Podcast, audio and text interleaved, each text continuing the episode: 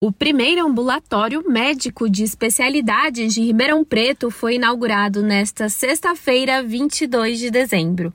O AMI, professor Dr. Gutenberg de Melo Rocha, conta com 25 consultórios médicos, quatro salas cirúrgicas, mais de 10 salas para exames e um laboratório de coleta.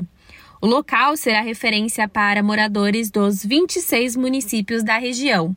Em funcionamento desde novembro, a unidade administrada pela Organização Social de Saúde e Fundação Santa Casa de Misericórdia de Franca já realizou mais de 2 mil atendimentos. Até o momento, a oferta de atendimento nas especialidades de cardiologia, dermatologia, oftalmologia, otorrinolaringologia e urologia.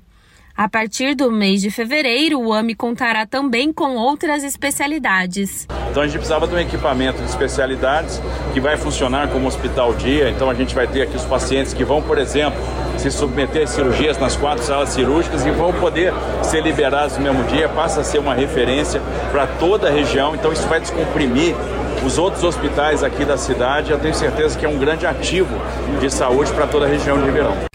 A cerimônia de inauguração também teve participação do secretário estadual de saúde, Eleus Spaiva. Vai ser o primeiro ano em toda a estrutura do sistema público de São Paulo que nós vamos estar começando a trabalhar com uma linha de cuidado de pacientes pré-dialíticos. E nós estamos com toda uma equipe, tanto médica como não médica, para poder acolher essas pessoas que, com quatro salas cirúrgicas, nós tentamos, vamos tentar avançar algo em torno de 720 cirurgias por mês.